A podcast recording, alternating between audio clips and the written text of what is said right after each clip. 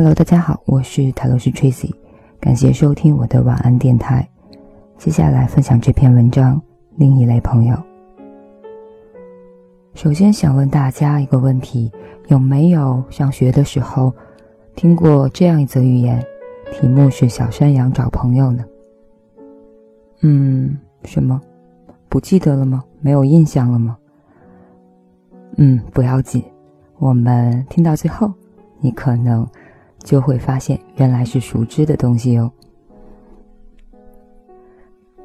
嗯，另一类朋友，小花生日那天组了一个十几个人的局，一行人酒足饭饱之后直奔台北纯 K。那晚到场的基本都是小花不同圈子的朋友，我一个都不认识。然而这并不妨碍大家在一起玩。年轻的陌生朋友之间第一次见面。如果有游戏和歌曲助阵，就很容易玩得开。摇骰子的、喝酒的、斗歌的、玩手机的，一直嗨到两点多才意犹未尽的散场。晚风轻拂，酒后微醺，几分飘摇的小花和我在路边等出租。他突然间冒出来一句：“你今天晚上有点高冷啊。”高冷。我既然既没有穿高跟鞋，又没有站在冰箱上，哪里高冷了？我这么活泼可爱，接地气。嗯，小花说：“你够了。”我认真问你：“你是不是不喜欢我这帮朋友？”啊，没有啊。为什么这样问？我有一些摸不到头脑。他说：“晚上在 KTV，大家都会比较拘谨，在一开始。”只是跟邻近的人交流，几轮游戏过后玩得开了，都拿出手机相互加了微信，留了联系方式，说以后可以一起出来玩。可是我注意到一个细节，虽然你的手机一直放在酒杯旁边，但是你没有主动加过任何一个人的微信，所以我才想，你是不是不喜欢他们？哦，原来因为这个呀。妹子果然是心思细腻。不愿小花多想，我连忙解释道：“你的朋友都很活泼，都很玩得开，看着也都比较好相处。我没有加微信，完全是出于我个人的原因，你不要多想。陌生人之间的聚会场合，大家都是萍水相逢，不存芥蒂的在一起度过一段快乐的小时光就好。至于留不留联系方式，那不是重点，而且……”他问：“而且什么？”今年以来，我突然觉得自己不需要那么多所谓的朋友了，不需要那么多 “hello friend”。小花说：“我好像明白你的意思了。你是不是觉得大家只是很偶然的机会才聚到一起，以后未必有机会再见面？即使再见面，也不一定能够成为深交的好朋友，他们只能算你的 ‘hello friend’。所以。”你就觉得没有什么必要留下联系方式了，差不多吧。他们是我的 hello friend，我也是他们的 hello friend。生活中遇到的太多人，留下了联系方式也未必会联络，联络了也未必会有话说，聊天了也未必能够成为朋友。既然这样，干嘛还要联系呢？我一直都觉得，只有志趣相投的人才能成为真正的好朋友，其余大部分是偶然相遇的点头之交。而我们真的不需要那么多的点头之交。我身边很多朋友，吃喝玩乐是一个圈子，谈天说地的又是一个圈子，衣服可以混搭，但是朋友圈真的没必要杂交。不知道从什么时候起，聚会场合是否加对方微信开始变成衡量一个人愿不愿意与对方交朋友的信号了。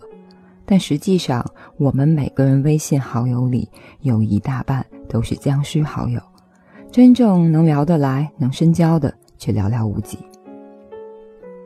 给你每一条微信点赞的，就一定是朋友吗？搞不好人家只是每天无所事事刷朋友圈的时候。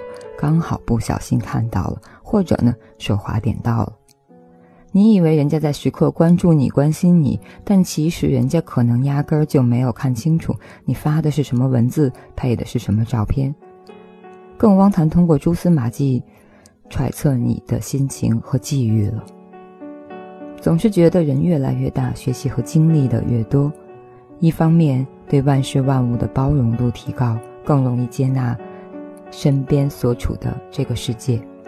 另一方面，对留在身边的人也会越来越挑剔，心理考核一个人的标尺会越来越严苛，情商、智商、长相、性格、品德等等，都在考核范围内。我们只会留下与自己最为匹配的人在身边。微信交友三千又如何？能与你知根知底、患难与共的又有几个？我不要那么多点头之交的 Hello Friend，有几个真心朋友就够了。与其讨好别人、讨好世界，还不如省下时间和精力来讨好自己。毕竟每个人拥有的能量是守恒的，你投入了很多没有必要的时间跟精力，消耗在与 Hello Friend 无意义的社交上，最后能留给自己的真正的知己好友的相处时间却少得可怜。这完全没有必要啊！我有一个大学的学妹 L，好，她这个里面的女孩又叫 L。毕业之后呢，基本上不联络，我们一直安静的躺在各自的微信通讯录里。她每个星期都会发自己参加各种朋友聚会的照片，今天和 F 看电影，明天跟 B 聚餐，后天跟 Z 一起唱歌，文娱生活非常丰富。图片配的文字也都是这个亲爱的那个么么哒。我心想，他毕业之后的状态应该是蛮好的，工作和生活好像都很充实。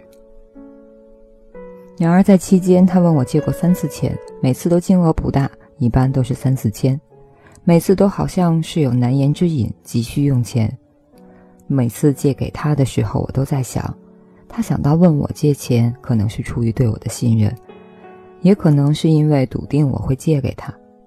要知道，每一个人在需要借钱的时候，一定是倾向于那些手头有余钱又愿意借给自己的人的。那么，他现在身边的交往的那些人中，难道没有关系很好的朋友吗？没有在自己困难时能够出手援助的人吗？要知道，虽然她是我的学妹，但是我们在大学里。也不过是有有几面之缘，关系也并没有硬到过有求必应的程度。当然，还有一种情况就是他身边也有可以借钱的人，但是碍于情面，他并不想问他们借。想到这里，我把自己的手机掏出来，通讯录里有四百二十九个联系人，微信里有六百四十四个好友，QQ 上有三百五十一个。这还不包括各种群里面的好友，在这么多人里面，算得上朋友的有多少个？称得上好朋友的又有多少个？如果哪一天我需要人帮忙了，愿意帮我的又有多少个？我回顾自己过去几年的生活，发现了一件特别有意思的事儿。不论我在哪座城市生活，不论我又认识了多少人，结交了多少新朋友，会在我困难的时候第一时间挺身而出的，永远都是那么一小波人。而这一小波人都是我最要好的朋友，儿时的玩伴，初中玩得好的同学，大学的室友等等。工作之后认识的好朋友也有，但是非常少。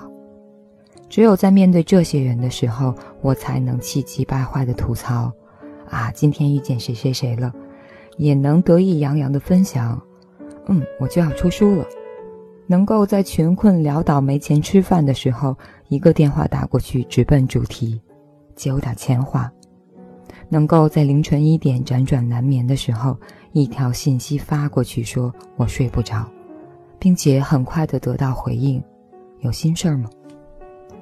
至于剩下的那些人，大家的一则大家的情分没到这个地步，二则有些事情一旦开头不知道如何收场，三则你过分的信任和依赖对他们来说也是一种负担，而我，也绝对不会向他们开口要帮忙，因为我知道开了口，也未必能够得到想要的答案。当然，我从来都不觉得朋友就是用来帮忙的，也不觉得有一个人就理所应当的应帮另一个人。我很认同《甄嬛传》里的观点：别人帮你是情分，不帮你那是本分。我只想说，我们有必要交那么多压根儿算不上朋友的朋友吗？是不是也该定期清理一下通讯录了呢？不联络的人可能。就没有必要留下联络方式吧。手机和社交账户里的僵尸好友们定期的删一删，搞不好清理以后还能提高手机的运行速度呢。可能每一个人心里都会有三重门吧，我常常这样想。第一重门打开后，空间辽阔，看不到边际。那里行走着不计其数的点头之交，彼此间交集不多，并不了解，更谈不上有交情，只是在偶然的场合恰巧相遇罢了。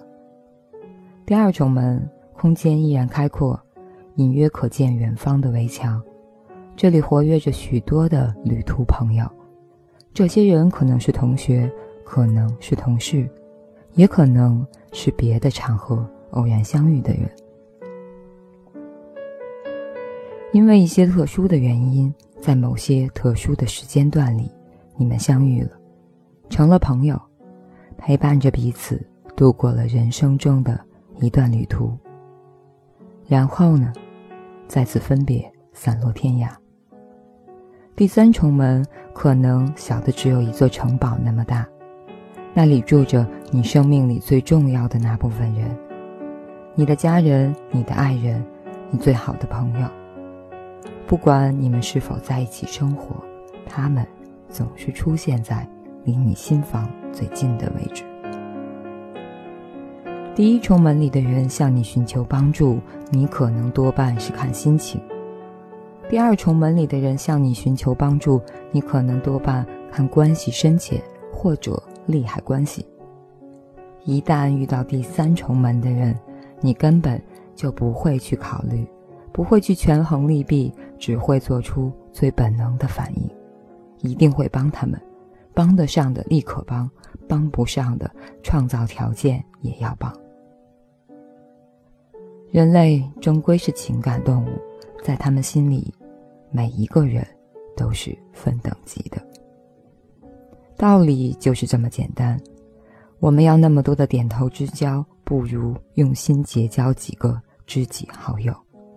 他们才是可以和我们一起跳出时间和空间的制约，始终能把酒言欢的人。最后，让我们重读一遍在开头提到的那个寓言故事：小山羊找朋友。小山羊和小鸡做朋友，小鸡请小山羊吃小虫，小山羊说：“谢谢你，我不吃小虫。”小山羊和小猫做朋友，小猫请小山羊吃鱼。小山羊说：“谢谢你，我不吃鱼。”小山羊和小狗做朋友，小狗请它吃骨头。小山羊说：“谢谢你，我不吃骨头。”小山羊和小牛做朋友，小牛请它吃青草。小山羊说：“谢谢你。”小山羊和小牛一同吃青草。小山羊找朋友的过程告诉我们：如果你真心想对一个人好，就要选择对方习惯和接受的方式。你勉强喜欢吃肉的人吃草，送对花粉过敏的人玫瑰花，你们还能够愉快的相处吗？实在是很难想象的，两个饭点、泪点、笑点完全不一致的两个人，能够成为很好的朋友或者恋人。而小山羊找朋友的结果告诉我们：所谓“志不同，道不合，不相为谋”。在这个世界上，只有同类才能成为很好的朋友。志趣、爱好、性格和价值观截然不同的人，只适合一起度过一段开心的猎奇时光，很难走进彼此的内心深处。